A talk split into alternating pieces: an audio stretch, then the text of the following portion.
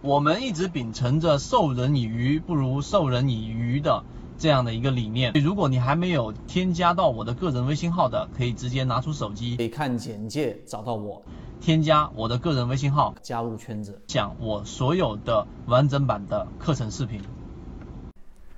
大盘到底重不重要啊？以及大盘的重要性，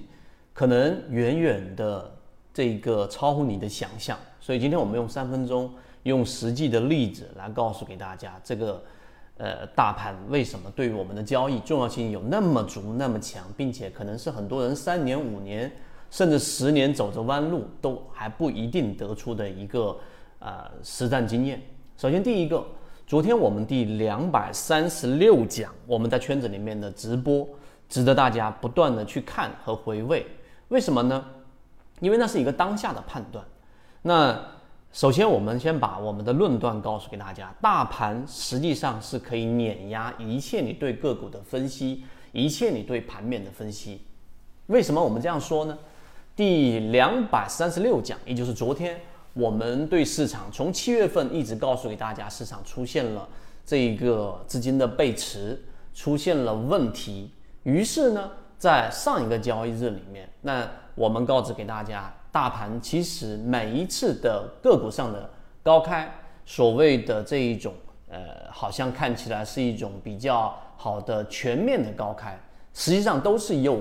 诱多啊，都是为了希望你去做底仓、去加仓的最根本的原因。所以很多人就会有一个误区，我们要把给给大家提出来，就是你总是去分析你的个股标的，你却忽略了大盘的重要性。那这第二点我们要讲到。我们关于大盘，我们都会认为大盘是风向标，对吧？这句话没问题，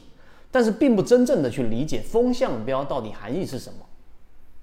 倾巢之下焉有完卵，其实就这个意思。所以当市场的这个调整到来的时候，我们很有意思的一点就是，当我们提出这个市场会有短期的调整，我们的标题是黎明前，所以代表着恐慌即将发生。那在上一个交易日，也就是在我们昨天的圈子直播告诉给大家的时候，所有人在一开盘都会认为，哎呀，美股暴跌，对吧？美股的经济环境，然后呢，通胀非常严重，加息导致美股暴跌，所以它会掩盖或者说会直接这个影响到我们 A 股市场。但昨天呢，就是这个市场并没有出现大幅的低开，于是我们得出了一个关键点：独立行情。但是我们要告诉给大家，市场跟市场之间有一定的关联性，并且这个关联性是不可能不存在的，因为现在全球化嘛。但是呢，你要了解的第三点，就大盘的重要性里面，它是要看到聪明的钱。所以我们给大家讲过，你看大盘一定要有一个模型、趋势、资金跟赚钱概率。那资金已经连续性的翻绿流出，所以市场的调整不仅仅是因为外围市场的调整暴跌环境。因为外围市场跟 A 股市场有时候有联动，有时候呢却 A 股市场走出独立行情等等。但是我们的问题和我们看待事物的这个角度的着重点大部分都错了，因为你只看到里面有没有相关性。如果你跑过数据之后，你会发现其实有时候是强关联，有时候是弱关联。但是我刚才我说，真正的注意力应该放在市场里面真实资金的反应，真实的资金如果是持续性流出的。那像现在这种环境啊，持续流出，那么这个调整迟早要来，而且是短期内的，这是聪明的钱拿真金白银投出的这个投票，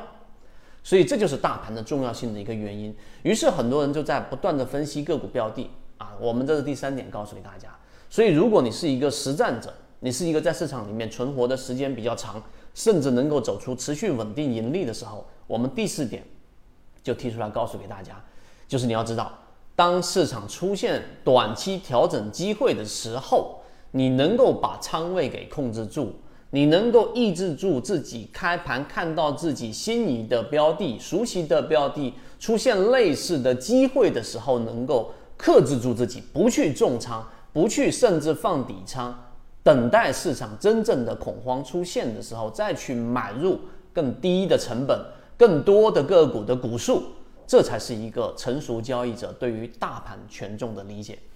所以今天我们讲这个内容，如果你是真正的听进去了，那你就会知道，很快在九月份、十月份，我们的三季报的鱼池、三季报的机会将会出现，希望大家能够整戈待旦，好吧？今天我们就讲这么多，希望对你来说有所帮助，和你一起终身进化。国内缠论是一个比较完整的买卖交易系统，适应于无论你是小白还是老股民